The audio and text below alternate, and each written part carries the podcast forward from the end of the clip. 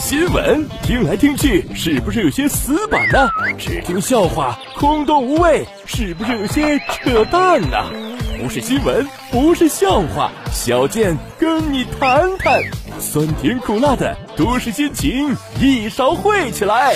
都市杂货铺，小健主持。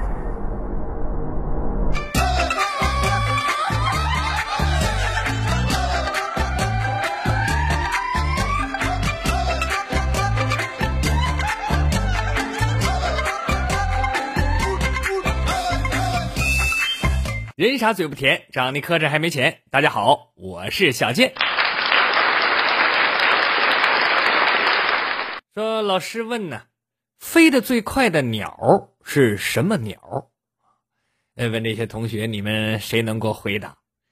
这时候小明举手啊，说老师，我知道啊，是雨燕。哎，一小时最快能飞三百多公里。老师说不对，答案是。鸵鸟，这学生们说那不对呀，鸵鸟它不会飞呀。老师说了，是，但是雨燕跑三千米体测没过，被淘汰了。老师又问说，世界上游泳最快的哺乳动物是什么？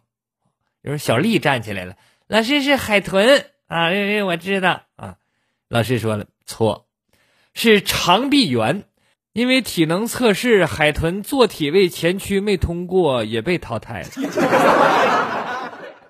说近期举行的这全国游泳冠军赛啊，包括洪荒少女傅园慧呃在内的众多比赛冠军，因为无法在体育总局的体能测试里取得好成绩，无缘决赛，也不得参加东京奥运会。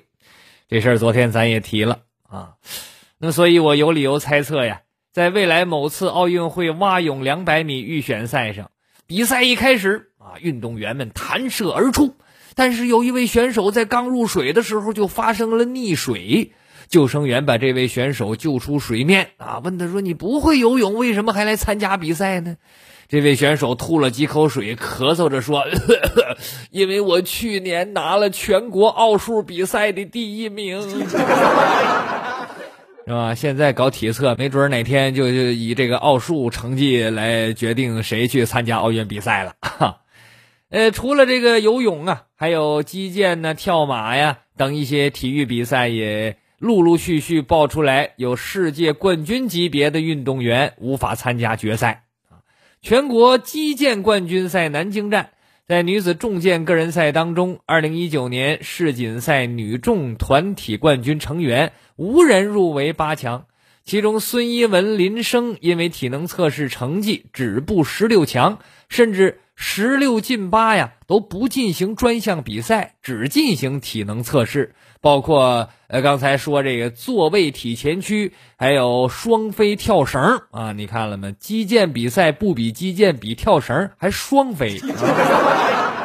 而在全国体操锦标赛女子跳马决赛上，由于体能测试淘汰的运动员太多了，一共只有五个人进入决赛啊。本来要选出前八来，不够八个了，一共才五个啊。其中资格赛排在最后一名的选手啊。选择了一个难度最低的前手翻来完成比赛，最终依然获得全国第五。那对，一共就五个人吗？啊，其实我觉得他都没有必要做什么前手翻，你就来个屁股墩儿，他也是第五。您说领导们这样英明神武制定出来的政策，效果可谓是立竿见影啊，把优秀的选手都给淘汰了。对此，我强烈建议，应该把体育总局的领导调来。广电任职啊，放过那些运动员，冲着演艺圈来吧！定期安排所有的艺人搞演绎能力的测试，哎，测试内容包括什么台词啊、唱功啊、舞蹈啊、乐器呀。以后明星接戏必须先测演技，演技不合格的一律不能接戏啊。晚会前，呃，还得测这个唱功和音准，唱功不达标的不能拿麦克风，只能在一边鼓掌。更靠谱的建议是，体育总局的领导任免是不也得进行体能测试啊？对吧？体能第一的当正局长，第二的是常务副局长，以此类推。那么如此荒唐的规定，世人皆知其不可为啊！为什么领导们却一意孤行呢？有评论就认为呀，说体测这件事儿啊，根本不是专业不专业的问题，而是在考验服从性。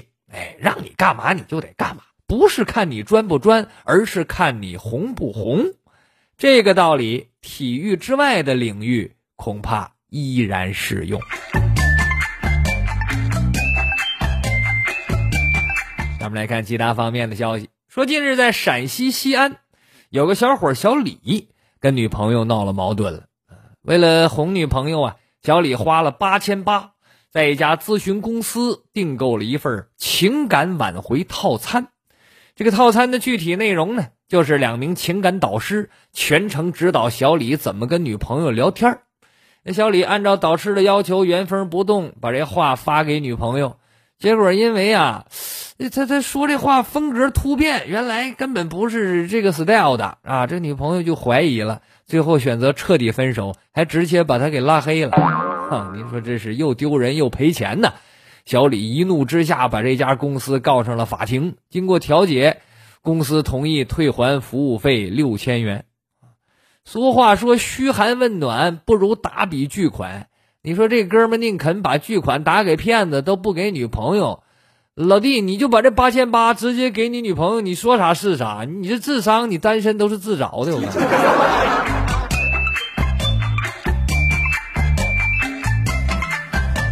说广东广州有个房东刘先生，最近挺郁闷啊，因为租他房子那租客啊，从今年年初开始就不交房租了啊，是既不交租也不搬走，就是在那耗着。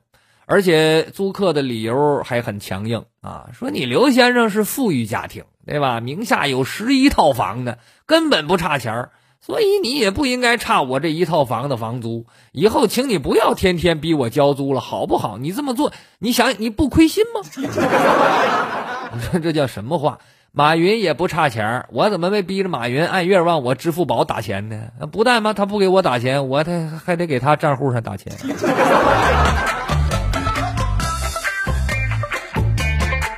说长春的田女士家住在一楼，呃，他家楼上啊，经常出现高空抛物的现象啊，就什么都扔啊，什么生活垃圾呀、矿泉水瓶啊等等。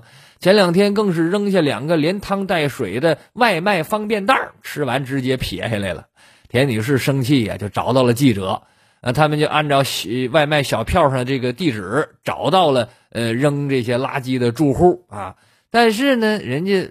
不承认，说我没扔过啊，不是我扔的，那不对，这地址就是你们家的啊，那地址我们家那是这嗯，大概是啊，我知道了，大概是啊，我们家里的狗扔的，嘿，养了条狗啊，我觉得人家说的有道理，对不对？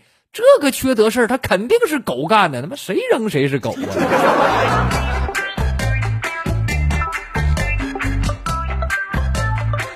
说前阵子在长沙一个小区，每到傍晚呢，啊，四周围就会发出凄惨的求助声，啊，听起来特别瘆人，啊，怎么说的呢？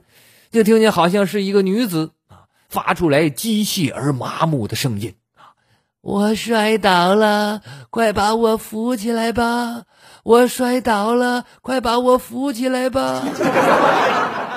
而且这种叫声此起彼伏啊，不是一个两个呀，那是前后左右、远近高低，你方唱罢我登场，把居民们吓得是毛骨悚然呢。天一擦黑就不敢出门了，大伙就纳闷啊，说这是何方神圣啊？难道是冤死鬼作怪、驱死鬼还魂？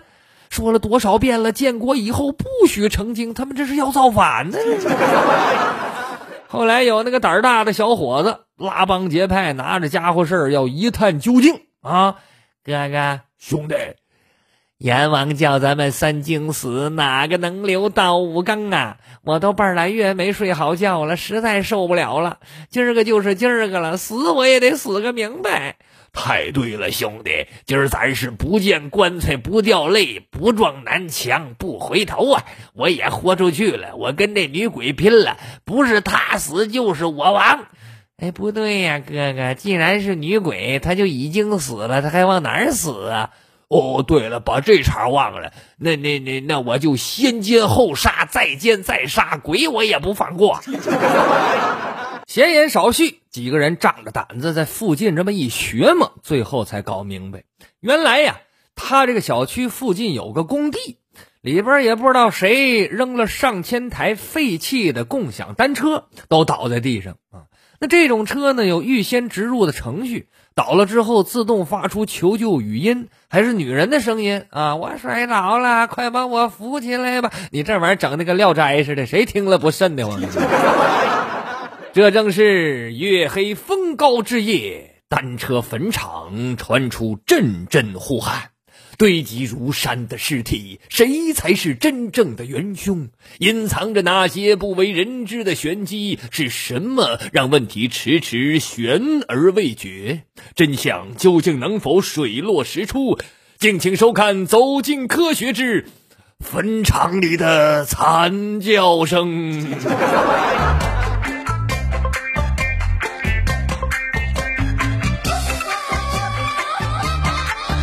在河南开封闹市区有一家酒店的门前，当天有一对新人结婚啊，而结婚这新郎官啊，被朋友们整得够呛啊，婚闹啊，哎呀，这新郎脱的只剩一条内裤了，被两个哥们关进了一个大铁笼子，随后往他身上撇这生鸡蛋，一颗颗生鸡蛋砸向新郎官，顿时他身上黄液直流，一篓鸡蛋很快被砸光了。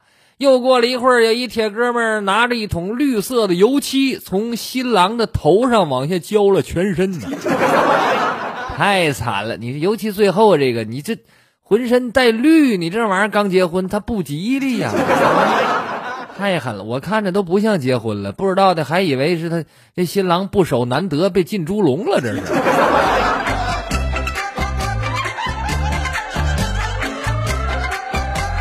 说近日在浙江义乌，男子顾某啊，连续偷了四十个奔驰的车标啊，为什么偷这玩意儿呢？呃，民警就问他，他说呀，这是这这，我想打一副银手镯子，把这车标掰下来给它融化了，哎，打一副是吧？但是民警告诉他了，说那不行啊，这奔驰车标它就是镀铬的合金材质。通俗点说，就是不锈钢，不是银的。没文化太可怕了啊！偷之前你这百度一下也好啊。而且就算你非得偷这车标，你别偷奔驰的，那玩意儿还得融了重新做。你偷奥迪的车标多好，四个圈拆下来直接毁四个手镯子。那这回行了，警察叔叔把你一抓啊，完全满足你的需求，还能超额完成任务呢。不但免费送你一对银手镯。还能送一套定制的外套，还能免费剪个头，还有一个豪华的小单间，完美了。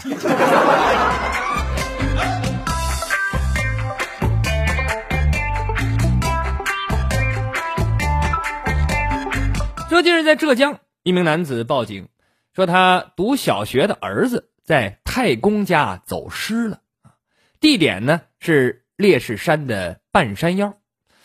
民警接到报警之后，有点纳闷啊，因为烈士山半山腰那地方都知道啊，当地人真那没人住啊，因为什么呢？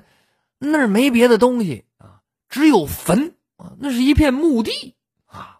于是就追问说这是怎么回事啊？这个男子只好交代说，所谓的太公家呀，其实是孩子太公的坟地。哈，那天他儿子作业没写完，不好好写，他一气之下带儿子到。太公的坟前脱了鞋，光脚罚站，那意思让孩子向太公忏悔。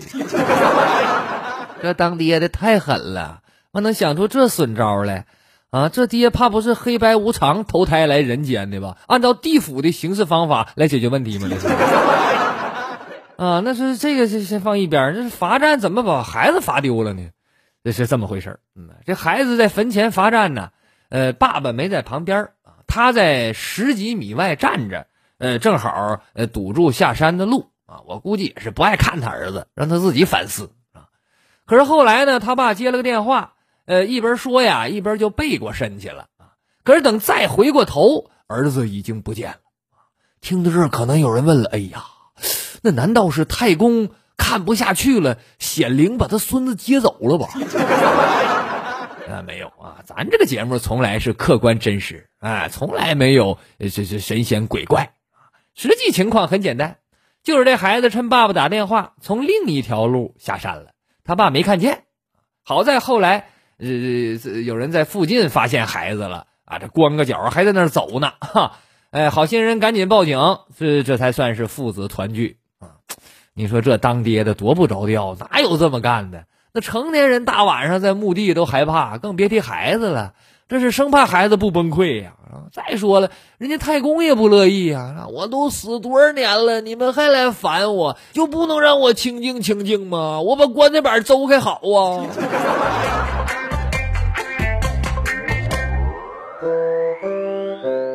说之前在日本东京，有两名男子啊，给。一个素不相识的二十多岁的女子发短信啊，说什么呢？说这女的手机感染了新冠病毒。哎，您注意听，说她这手机感染病毒了，不是人感染啊。您说这编的都没边了。我头回听说手机还能得新冠肺炎呢，她有肺子吗？但是咱们不信，这女的可信了。哎，深信不疑呀。让他还急坏了呢，说：“哎呀，那不行啊，我这手机我还得要呢，这这这那怎么办呢？啊，就我装个杀毒软件，能不能杀肺炎呢？”哼，骗子说：“那不行啊，这杀毒软件的不好使啊，你必须啊得找我们，我们专治手机肺炎，是吧？祖传三代的老中医，你只需要交点钱就行了啊。”于是这个女的准备了一百四十万日元的现金，约合人民币九万块啊。这这现金当面还给还不行啊！这快递他就把它装到快递盒里边啊，要送出去。结果被快递小哥发现不对啊，哪有这快递送这么多现金呢？报警了啊！你这小哥挺聪明。结果两名嫌疑人因为诈骗未遂被警方逮捕。你说这人够多糊涂啊？这都能信啊？再说了，就算你相信。那那你手机中病毒了，你也不用怕呀，是吧？你把手机隔离就完了呗。那你隔离十四天，那病毒就完事儿了，是吧？那为啥非得交钱呢？交九万块钱，你九万块钱够买多少个手机的？你说这这想不开呀。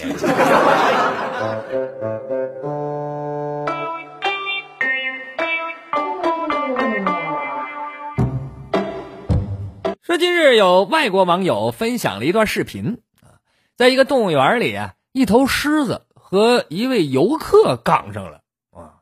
那说那游客能打过狮子吗？啊，这不是打架啊，呃，可以说是对骂。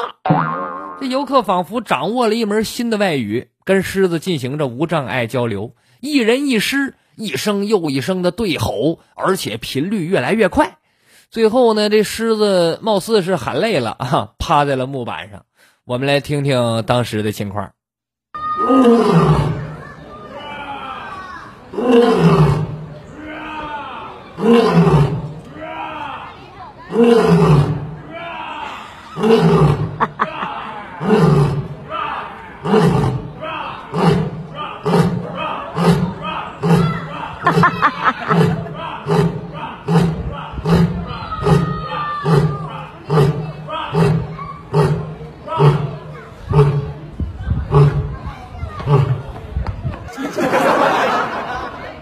可能有人不明白，还问呢，说这最后怎么不喊，还趴那儿，怎么么迷糊了呢？那对，喊缺氧了呗。然而旁边的母狮子一脸看白痴的表情，仿佛在说：“哎呀，你说这败家老爷们，你跟个傻子较什么劲儿啊？你。”说近日在墨西哥，一群男子在河里头抓了一头鳄鱼。随后，其中一名男子将鳄鱼捆绑在摩托车座上，骑在鳄鱼身上，开着摩托车运走了。看这图片挺有意思啊，在我这个公众号里，哎呀，这这这太猛了！这是真正的鳄鱼皮坐垫啊啊！但是你说那玩意儿坐上面，它不扎屁股蛋子吗？你 这鳄鱼招谁惹谁了啊？这辈子没受这么大委屈啊，让人家给做了。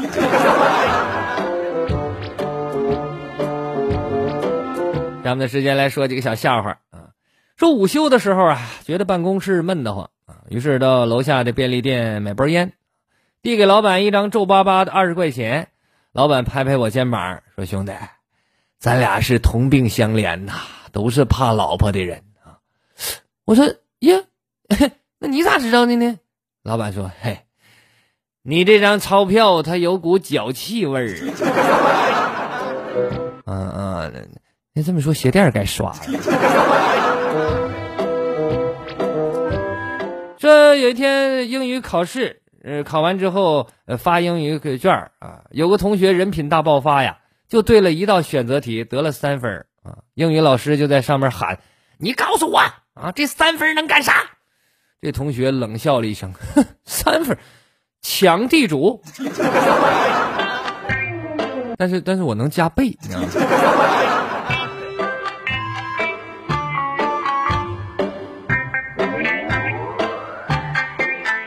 说每当听到我们公司一些绿茶婊在那儿贱兮兮的说：“哎呀，好多男人追求我呢，好烦呢。”我都会想起大卖场一群人疯狂抢购打折货的情景。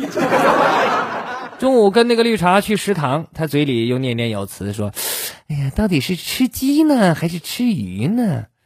后来那个食堂大妈催他快点选，他一拍脑袋说：“哎，那就吃鸡吧。”食堂大妈愣了三秒钟，给他打了一根香肠。大妈知道的太多了。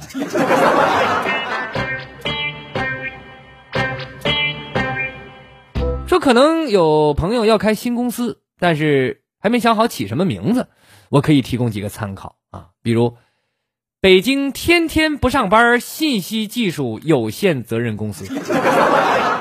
杭州每天睡到自然醒，淘宝玩具店；上海摸鱼科技有限公司；广州中山区老板不会炸餐厅；深圳不加班网络科技有限公司；沈阳不熬夜文化传播有限公司。我觉得你但凡要起其中任何一个名字，你你这公司都好不了。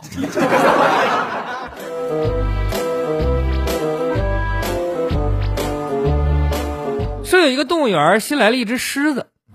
呃，那么这饲养员在分配食物的时候呢，呃，其他的狮子吃的都是什么肉啊，什么牛排呀、鸡呀什么的啊，但这只狮子呢，每次就分到一堆香蕉啊。刚开始这新来的狮子以为是自己自力浅啊，那可能就吃香蕉，后来就好了呗啊，就没当回事但是隔了几天，实在受不了，那狮子那玩意儿老吃香蕉能行吗？啊，他就问。呃，原来的就在早在这的狮子说：“这这为什么你们每天吃饭都大鱼大肉，我就天天吃香蕉，怎么回事儿？”啊，这资深的狮子就回答他说：“啊，是那么回事啊，因为我们这个动物园啊，狮子的人事名额已经满了啊，冻结了。你来，你顶的是猴子的缺，所以只能发香蕉。那关系还是不够硬。”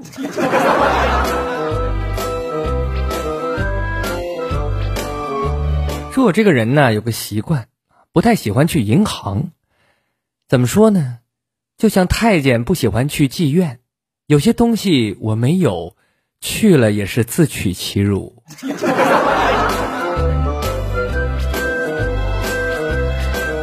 最后，请关注小健的微信公众号“逗比郭小健”，还会有更多精彩的内容奉献给大家。好了，今天的节目就到这里，我是小健，不是再见的见。再见。